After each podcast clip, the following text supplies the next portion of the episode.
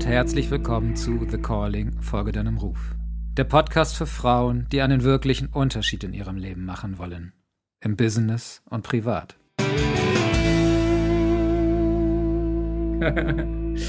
Lieber Robert, schön, dass du da bist. Ich freue mich riesig, dass du gesagt hast, yo, ich bin bei dem Interview mit dabei für das neue Buch und wer weiß, vielleicht sogar auch Filmprojekt.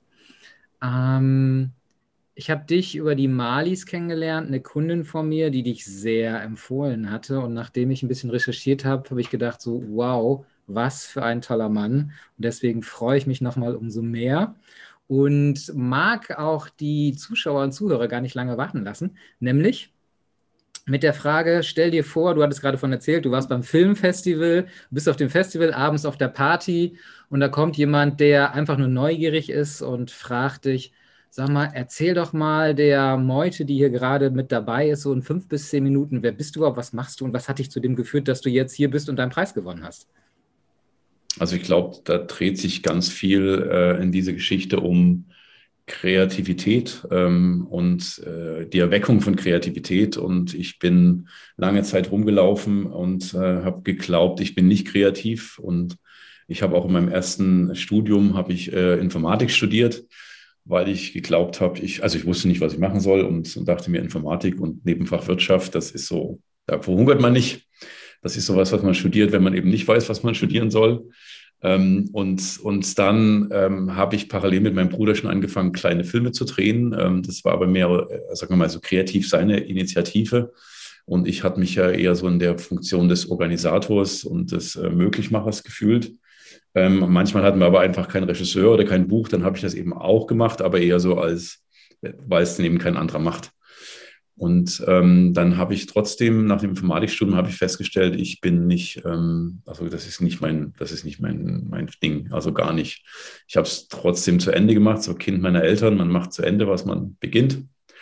Und äh, habe in einem Keller ein Jahr lang eine, eine 3D-Software entwickelt für die DASA, irgendwie so einen Raumkleider, den man dann darstellt. Ähm, und, und das war aber, ich bin da ein, ein Jahr lang früh in der TU in den Keller gelaufen und habe programmiert und bin abends wieder raus. Wir haben dann noch mit so grünen Monitoren gearbeitet, habe ich den ganzen Tag in so einen grünen Monitor reingeschaut und dann verschraubt sich die Wahrnehmung der Augen. Und wenn man rausgeht aus einem Tag, wo man in den grünen Monitor schaut, sieht man alles rot. Also die Komplementärfarbe davon habe ich erst mal eine halbe Stunde lang alles, was weiß war, rot gesehen. Und ich habe auch so rot gesehen, weil also es war nicht meins. Und dann habe ich mich an der Filmhochschule beworben und habe gedacht, Filme machen macht mir schon Spaß und habe mich aber als Produzent beworben, weil ich eben noch immer nicht geglaubt habe, ich bin nicht kreativ. Äh, wobei heute, muss ich sagen, ist auch das Produzentendasein wahnsinnig kreativ. Ähm, aber meine Motivation, Produktion zu studieren, war, ich habe geglaubt, ich bin der Mann, der Business gut kann und organisieren, aber Kreativität nicht. Und dann ist das Studium insofern schiefgelaufen, als dass die Doris Dörri da angefangen hat als Professorin in der Zeit, so nach zwei Jahren meines Studiums, und hatte noch selber keine eigenen Studenten. Die hat einen Lehrstuhl aufgemacht, eben Creative Writing, Drehbuch, und hatte keine eigenen Studenten in dem ersten Jahr, sondern der war eben da der Lehrstuhl und die hat schon mal eine Vorlesung gemacht oder vielleicht sogar mehrere, das weiß ich nicht mal so genau. Und dann durften die anderen Studierenden, also die Regiestudierenden und Produktionsstudierenden, durften dahin gehen und dann durfte ich eben statt in Buchführung in Drehbuch gehen. Und da bin ich natürlich lieber in Drehbuch gegangen statt in Buchführung. Und dann hat die uns gezwungen, äh, das war, glaube ich, 14 Tage der Kurs, da hat die uns gezwungen, ähm, also jeden Tag haben wir so über die äh, Heldenreise, Dramaturgie, Theorie was von ihr erfahren und mussten nachts dazu immer eine Geschichte schreiben zur jeweiligen Station, die wir gerade dran hatten. Und da habe ich mir ähm, die ersten Nächte tatsächlich irgendwie, um den inneren Zensor zu überwinden, der gesagt hat, du kannst das nicht, musste ich mir erstmal drei Bier gönnen, damit der äh, schweigt. Und habe dann mit drei Bier auf dem Kessel angefangen zu schreiben. Und war dann am nächsten Tag immer total überrascht, was dann da auf dem Papier stand. Ähm, das waren ja echte, also mir hat das gefallen, was da auf dem Papier stand. Und ich konnte es immer gar nicht glauben und habe dann auch immer ganz brav vorgelesen. Das war jetzt nicht Pflicht, aber ich, mich hat's, hat es so umgehauen. Dann habe ich dann auch noch vorgelesen und hatte auch gutes Feedback bekommen. Und da war bei mir so ein Schalter umgelegt. Also so das, was meine Deutschlehrerin in der sechsten Klasse bei mir wegzementiert hat. Ähm, ich war, hatte so eine Lese-Rechtschreibschwäche und dann ging es halt immer nur um Rechtschreibung und, ach, und Ausdruck. Also alles, also nicht um kreatives Schreiben. Das hat die das erste Mal gelöst und dann war eigentlich so ein bisschen der Knoten geplatzt. Und es hat natürlich noch eine ganze Weile gedauert, bis ich das auch angenommen habe. Und ich habe mich dann auch in anderen Genres rumgetrieben, also auch als Regisseur und als Kameramann habe ich gearbeitet und als Cutter. Immer noch ein bisschen mit der Ausrede, naja, wenn ich Produzent werden will, dann muss ich da auch wissen, wie eine Kamera geht und wie man Regie führt. Ähm, habe aber gar nicht gemerkt, dass ich mich eigentlich ja schon längst in diesen Formaten rumtummle. Naja, und irgendwann habe ich es dann angenommen. Also habe dann gesagt, okay, es ist mein Ding und es macht mir eben auch Spaß. Und habe mich dann also hauptsächlich in, eben in den Fächern Regie und, und Drehbuch rumgedrückt. Und das eigentlich lange Zeit parallel. Auch Werbung und viele Dokus und eben auch viel geschrieben. Und als dann meine Kinder da waren, habe ich meinen letzten Spielfilm auch als Regisseur gedreht. Da waren die, glaube ich, so vier und sechs. Und da war ich, glaube ich, zehn Wochen in der Wüste und, und habe meine Familie nicht gesehen und eben auch vor allem meine Kinder nicht. Und das hat mir nicht gefallen. Also da gab es dann so einen Tag, als die wieder da waren. Ah nee, das war, bevor ich gefahren bin, spielte mein großer, glaube ich, Freude schöner Götterfunken auf dem Klavier in der Früh, so ganz schief. Und dann dachte ich mir, krass, äh, jetzt werde ich in sechs Wochen oder acht Wochen nicht sehen. Und dann habe ich eben danach versucht, äh, Drehbuch noch zu verstärken. Also, dass ich halt mehr schreibe als Regieführer, weil beim Drehbuchschreiben habe ich eben mehr die Möglichkeit, auch da zu bleiben. Und dann hat es sich aber Gott sei Dank auch ergeben, dass ich parallel Anfragen bekommen habe, auch als Drehbuchlehrer zu arbeiten, ähm, weil ich mich eben mit so viel mit amerikanischen Dramaturgiemethoden beschäftigt hatte und eben auch viel Technik drauf geschafft. Ähm, und ich hatte da so einen Partner oder habe einen Partner, das ist der Florian Puchert, ähm, mit dem ich das zusammen auch ähm, so im Selbststudium ergründet habe. Und mit dem habe ich dann angefangen, Seminare anzubieten an der HFF erst und dann auch an anderen Institutionen. Und wir haben so Formate entwickelt, äh, wo wir auch selber viel gelernt haben. Das ist ja das Geheimnis beim Unterrichten, da lernt man am meisten für sich selber. Und dann ging das äh, mit dem Autorendasein steil bergauf. Und das war jetzt eben die letzten sieben, acht Jahre habe ich mich hauptsächlich eben als Autor äh, rumgetrieben und, das, und, und, und als ähm, Drehbuch- und Kreativitätslehrer. So.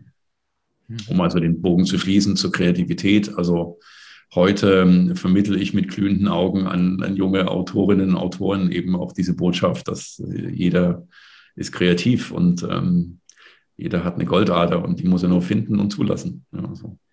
Würdest du sagen, dass das deine Bestimmung ist oder ist es deine Bestimmung, selber kreativ zu sein? Also anderen die glühenden Augen zu machen oder selber das kreative Schreiben? Was ist eher deins? Was glaubst du? Das hat, das ist, hängt für mich zwingend zusammen. Ähm, ich wäre kein guter Lehrer in meinen Augen, wenn ich es nicht selber machen würde. Also das ist, glaube ich, auch eine Kraft, äh, die Florian und ich haben.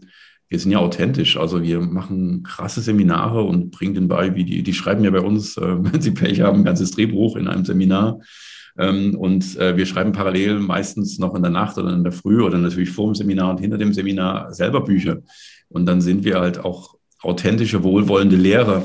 Denn ich habe an der Filmhochschule auch ähm, Dozenten oder Dozentinnen gehabt, die kreative Fächer unterrichtet hatten ähm, und es selber gar nicht getan haben, also selber gar nicht ausgeführt haben oder in dem Fach gescheitert sind. Und dann sind es so dunkle Mentoren. Also das sind keine, die, die, die, das ist halt, systemisch geht das nicht gut, weil weil sie halt ähm, praktisch das, woran sie selber gescheitert sind, können sie also ihren, ihren Schützlingen nicht gönnen. Also außer sie sind, was weiß ich, Buddha. ähm, also weil das jedes Mal, wenn sozusagen der Schützling abhebt ähm, und, und wirklich in den Flow kommt und Erfolg hat, ist das natürlich eigentlich ein böser Schatten für den, für den Mentor, der es nicht selber tut. Und ich kann ihnen reinen Herzens, also wenn sie Erfolg haben, freue ich mich ein Loch im Bauch und helfe ihnen auch meistens nach dem Studium, wenn sie das wollen, auch hier so ihren ersten Schritte oder arbeite mit ihnen auch zusammen. Also jetzt die letzten zwei äh, großen Projekte, die ich gemacht habe, waren beides ähm, Absolventinnen von äh, äh Club 23, also Seminaren, die ich gemacht habe. Ähm, und so, ich fühle mich dann auch denen sehr verbunden und freue mich über deren ähm, Kreativität und Karriere und, und Erfolg, weil ich es halt selber mache. So. Und es gibt mhm. genug für alle.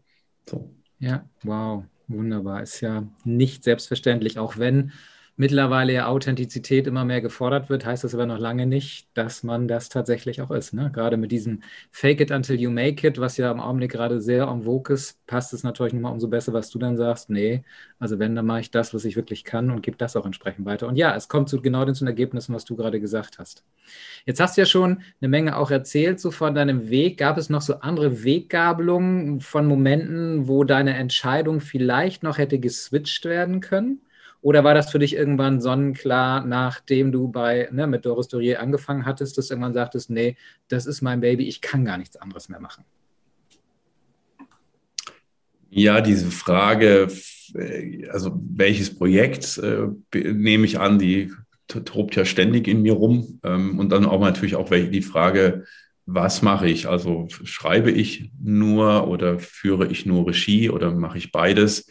Das sind schon krasse Fragen, die mich sehr beschäftigen. Und jetzt, ähm, seit es auch die Streamingdienste gibt, ähm, werden die Projekte auch immer größer und langfristiger. Und jetzt zum Beispiel die Sisi, da schreibe ich jetzt schon die zweite Staffel und schreibe dieses Jahr noch zwei Romane. Das ist dann ja auch dann immer richtig, richtig viel Holz. Also so eine Entscheidung dann für ein Projekt zu treffen, ist dann ja auch eine Entscheidung für jetzt bei der Sisi schon mindestens zwei Jahre, vielleicht sogar drei Jahre.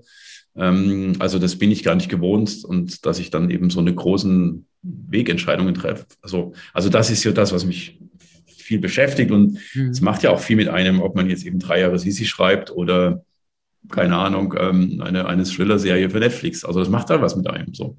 Und diese Wahl, die beschäftigt mich sehr, aber letztendlich, ich bin da schon auf dem richtigen Weg. So, jetzt ist da ein bisschen jetzt meine Kinder flügge und freuen sich auch mal, wenn der Vater nicht zu Hause ist. Ähm, jetzt klopft auch ab und zu mal wieder die Regie an als ähm, Möglichkeit. Und ich glaube, das ist so das, was noch auf mich wartet, dass ich mal noch, vielleicht mal so im ganz traditionell amerikanischen Sinne Showrunner bin, also wo ich eine Serie entwickle und die auch umsetze. So. Ja, wo ich das einfach mein Ding ist. Punkt. Das heißt, du bist also auch noch offen für die Dinge, die sich da dann zeigen mögen. Du sagst nicht, ja. nee, ich bin jetzt nur der Drehbuchautor und. Nein, nein, nein, nein, nein. Also jetzt auch das Romanschreiben hat mir unfassbar viel Spaß gemacht.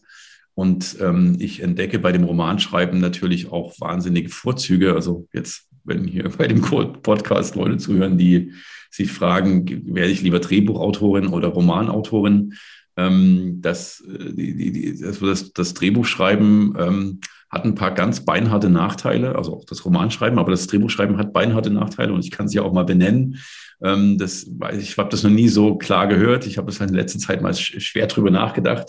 Und das bei dem Drehbuchschreiben ist, ist man erstens unglaublich ähm, abhängig und, und äh, einem Sperrfeuer von Feedback ausgesetzt, weil man ja das Drehbuch für einen Film schreibt und dieser Film muss finanziert werden. Und da gibt es viele Menschen, die über diesen Film entscheiden und die quatschen alle in dem Buch mit drin rum.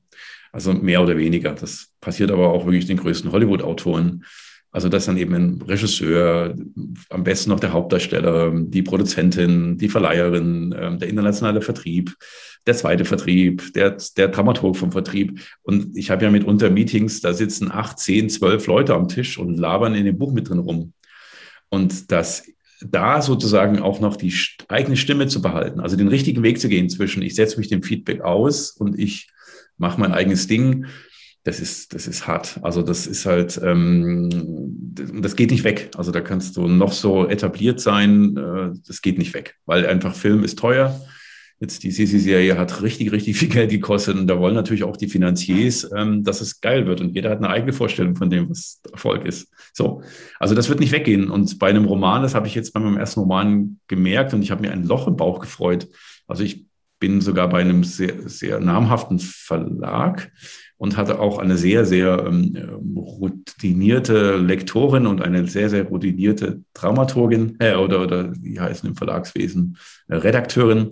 Ähm, das ist aber ein anderer Berufszweig als ein Filmredakteur mal by the way. Und die beiden, da hatte ich immer das Gefühl, die sind im Dienst des Stoffes und die wollen rauskriegen, was ich möchte und helfen mir dann an den Stellen, wo ich eben das noch nicht aufs Papier gebracht habe, dann noch aufs Papier zu bringen. Also ich habe deren Arbeit an meinem Stoff ähm, als total bereichernd und, und beglückend und es war ein besser, nicht ein schlechter, was dann passierte. Und das war toll. Also das ist eben einfach nur im Roman, das ist beim Drehbuch nicht. Ja. Beim Drehbuch setzt du dich dann in Köln oder LA oder in London dann in einem Meeting und dann labern dann drei Tage lang zwölf Leute auf ein Ei. Das kann passieren. Ja, so. Und trotzdem also machst du es ja weiter. Ja, natürlich. Also das, weil ich es auch irgendwie kann und liebe, ähm, aber das ist ein Preis, den kriege ich nicht weg. Den zahle ich eben. Es wird mal ist es besser, mal schlechter. Jetzt bei dem Projekt Sissi ist es ähm, unfassbar schön, weil ich da nur wenig Leute habe, die in das Projekt eingreifen und, und dann greifen die auch ein, so wie ich das gar nicht kenne. Also RTL ist zum Beispiel unglaublich ähm, tolerant und lässt mich machen oder uns machen und, und ähm, ist da wirklich, wirklich ähm, vorzeigbar gut, aber es bleibt natürlich, trotzdem reibe ich mich eben an einem Sender, ich reibe mich an einem Redakteur, ich reibe mich an einem Produzenten. Und wenn es einfach nur die bösen produzentischen Dinge sind, also das, ähm, ja, ähm, haben wir drei Schlachten, wo, wo Österreich gegen Preußen antritt oder nur eine, so, ja. Und dann braucht die Geschichte aber eigentlich drei, aber finanzieren können wir nur eine. So, und das gibt ja alles im Roman nicht. Ja. Schreibst halt drei hin. Das wäre für mich auch so lustig, weil ich im Roman auch so erstmal noch am Anfang die Schere im Kopf hatte. Und das ist ja teuer. Und ich so, ach nee, das ist ja egal. so. Also das ist einer der Nachteile. Und das zweite, der zweite Nachteil, der ist auch, den kriege ich nicht gelöst. Als Drehbuchautor brauchst du so zwischen 10, 15 Projekte, die hot sind und die in der Heavy Rotation sind, damit eins wird. Ja, oder vielleicht, die, also meine Quote ist so vielleicht 10 zu 1 oder 10 zu 2. Aber man muss ja alle zehn Projekte bedienen parallel. Also neben meiner normalen Schreibarbeit habe ich am Tag noch irgendwie zwei, drei Zooms und Brainstorming-Sessions oder Konferenzen zu anderen Projekten oder schreibe nochmal Konzepte. Und das, äh, man leiert da so zehn andere Projekte noch mit durch und ein einziges wird. Und das ist beim Romanschreiben nicht. Also es gibt Kollegen, die haben halt, die entscheiden sich für einen Roman, dann schreiben die den anderthalb Jahre. So.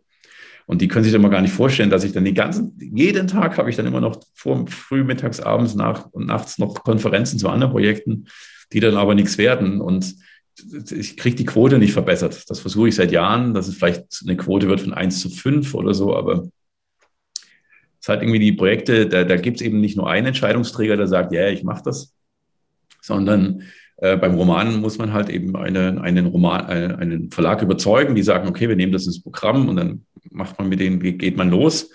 Äh, bei einem Film sind es halt ganz viele Leute und da muss nur einer Nein sagen, denn ich habe auch schon Projekte erlebt, die waren fertig, fertig geschrieben, fertig gecastet, fertig vorbereitet, drei Wochen vor Drehbeginn ist einer der Finanzier pleite gegangen. Das Ding so. Ja, also das wird, das wird sich nie ändern. Kann man auch in Hollywood die größten Projekte aller Zeiten finde das eh so faszinierend. Ich bin ja auch, ich bin ja ein begeisterter Cineast und zu sehen, wie viele Produzenten mittlerweile an solchen Filmen dran sind. Ich weiß noch, früher gab es einen Produzenten, fertig ist. Und heute hast du ja teilweise 15, 15 Produzenten, führende Produzenten. Äh, irre. Ja, ja. Also Aber das, klar. Früher gab es ja auch richtig so Studiosystem, ähm, wo halt wirklich so große Hollywood-Fabriken äh, Filme gemacht haben. Da waren die Autoren sogar angestellt. Also es gab angestellte Autoren. Ich weiß gar nicht, ob es so, irgendein Studio noch gibt, die sowas haben.